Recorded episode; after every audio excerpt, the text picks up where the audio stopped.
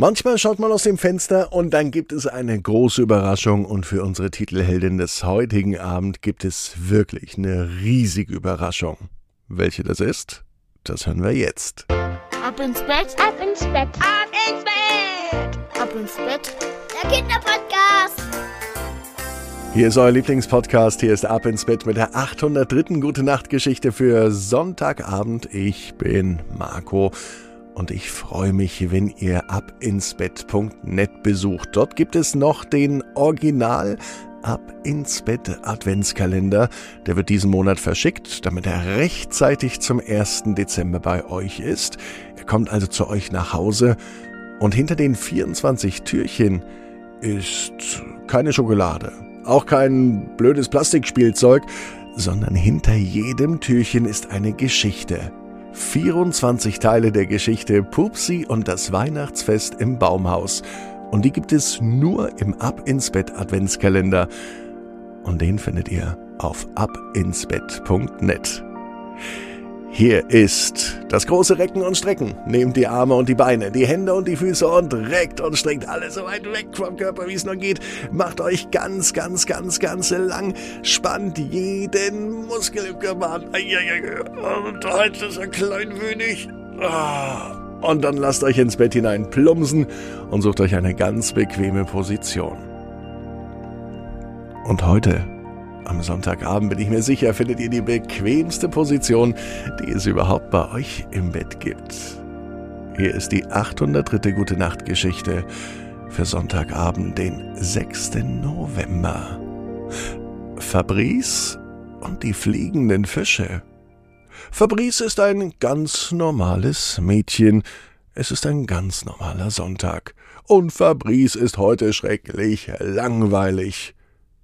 Heute Morgen ist sie aufgewacht, weil sie dachte, es klopft jemand an der Tür. Es klopfte aber niemand an der Tür. Es klopfte jemand am Fenster, und zwar direkt an Fabrice Kinderzimmerfenster. Das Klopfen war so laut, dass sie dachte, es will jemand hinein. Es hat nur noch gefehlt, dass es rief Hallo, lass mich rein. Aber es klopfte und klopfte. Dann schaut Fabrice nach, und sie hat gesehen, dass es draußen regnet. Riesengroße Regentropfen platschen an ihr Fenster. Sie scheppern richtig dagegen. Flatsch und platsch macht es. So große Regentropfen hat Fabrice noch nie gesehen. Man könnte mit einem Regentropfen fast eine Gießkanne füllen, denkt sie sich. Für Fabrice steht auf jeden Fall fest, dass sie heute das Haus nicht verlassen wird. Bei diesem Regen gehe ich doch nicht raus, sagt sie laut. Auf einmal hört sie die Stimme ihrer Mutter. Zieh dir doch einfach deine Regenjacke an. Da wirst du nicht nass. Die Gummistiefel, die stehen auch unten vor der Tür. Regenjacke und Gummistiefel. Und dann raus in den großen Regen? Fabrice muss aber erst frühstücken, und dann überlegt sie sich, tatsächlich rauszugehen. Vielleicht kann sie ja draußen ein großes Regenabenteuer erleben. Nach dem Frühstück zieht sie sich tatsächlich an. Regenfest, so dass kein Regentropfen bis auf ihre Haut kommt. Sie hat eine dicke Regenjacke an und eine Kapuze. An den Füßen trägt sie gelbe Gummistiefel. Und beim ersten Schritt vor die Tür macht es schon Platsch! Fabrice tritt in eine riesengroße Pfütze. Und überhaupt der ganze Hof scheint unter Wasser zu stehen. Wenn es noch weiter regnet, dann könnte hier ein riesengroßes Schwimmbad sein, denkt sich Fabrice. Für ein Schwimmbad draußen ist es nun aber doch etwas zu kalt.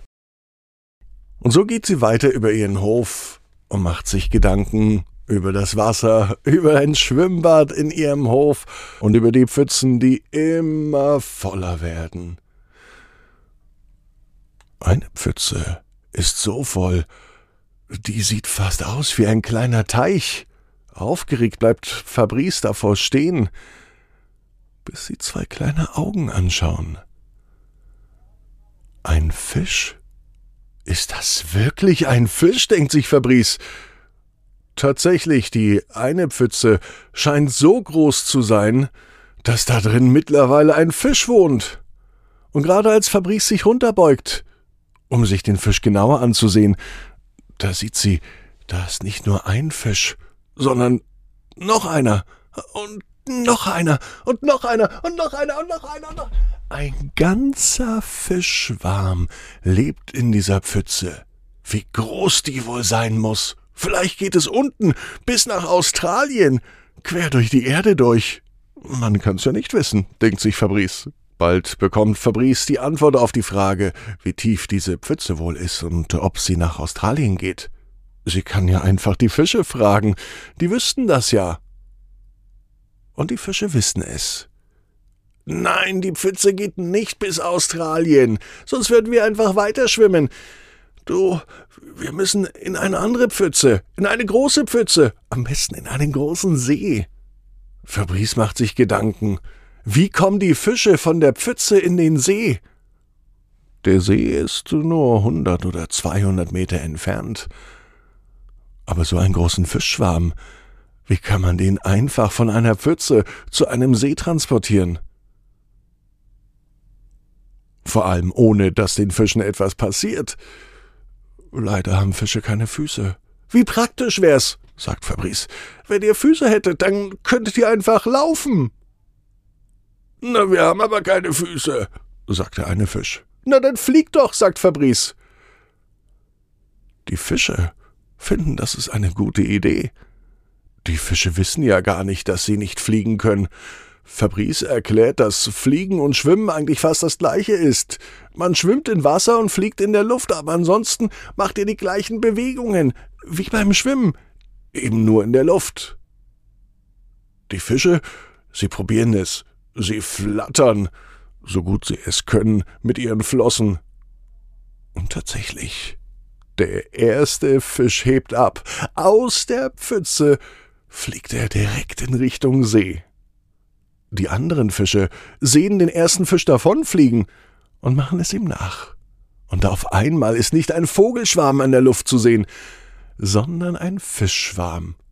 Mitten über Fabrice.